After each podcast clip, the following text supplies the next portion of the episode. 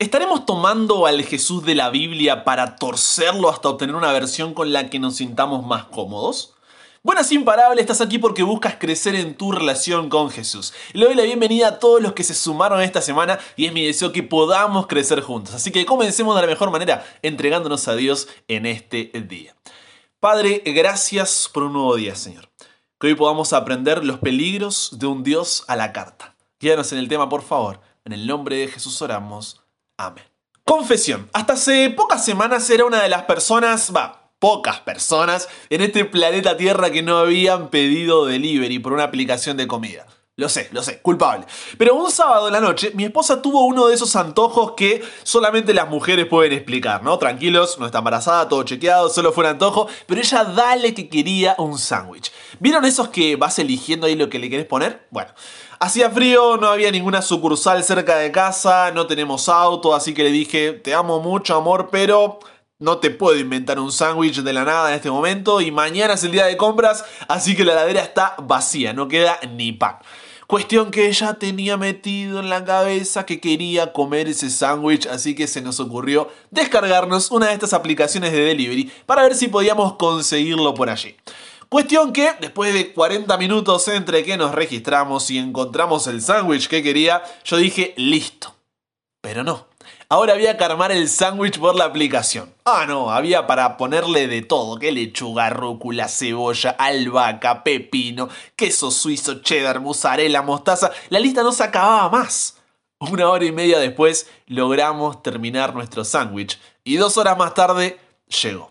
Al otro día, mientras nos reíamos de nuestra primera experiencia ahí de delivery, conversando nos dimos cuenta que Muchas veces vemos a Dios como uno de esos sándwiches donde tú eliges comer solo lo que quieres comer, lo que más te guste, lo que mejor te caiga, lo que tú prefieras.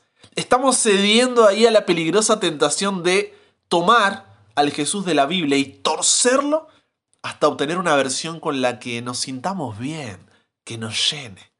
Por eso Dios en Deuteronomio, capítulo 4, 1 y 2, le dice a la generación del pueblo de Israel que está a punto de entrar en la tierra prometida.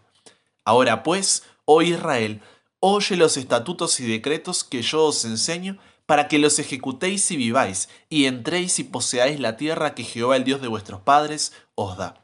No añadiréis a la palabra que yo os mando, ni disminuiréis de ella para que guardéis los mandamientos de Jehová vuestro Dios, que yo os ordeno.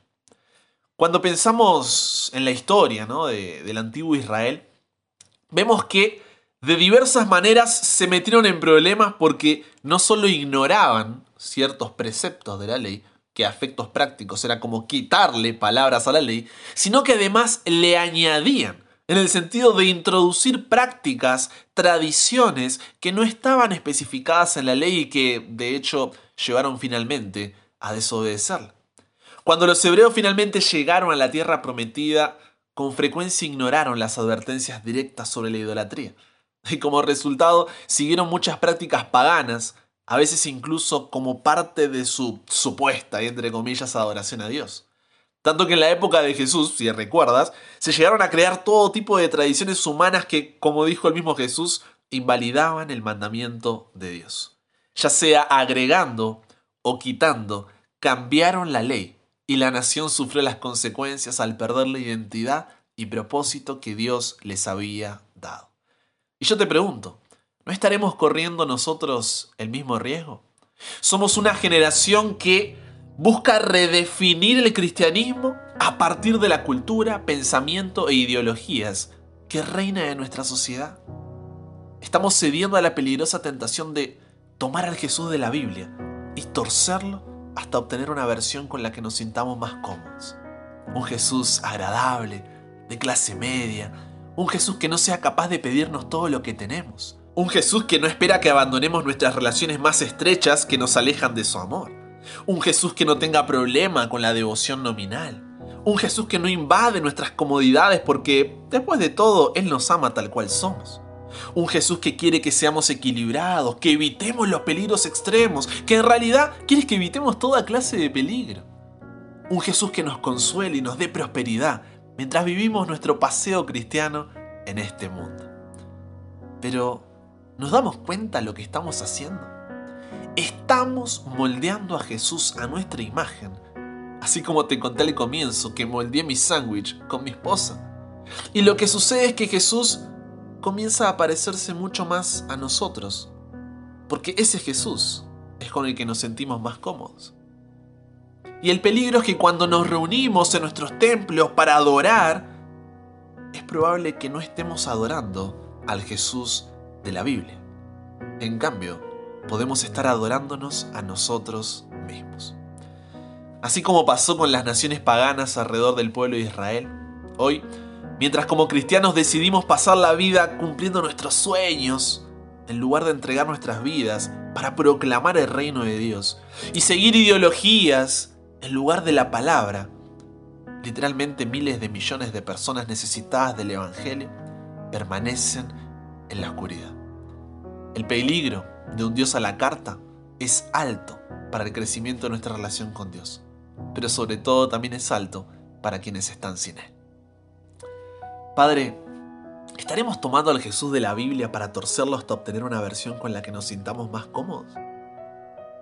Hoy, al igual que lo hiciste con aquella generación, tú nos llamas, Padre, a ser una generación que no añada ni disminuya nada de tu palabra, para poder adecuarlo a nuestra cultura. En lugar de eso queremos ser una generación que oiga tus estatutos y decretos, para que vivamos, entremos y poseamos tus promesas. Nos entregamos hoy a ti, Dios. Cámbianos, renuévanos, transfórmanos, somos tuyos. En el nombre de Jesús oramos. Amén.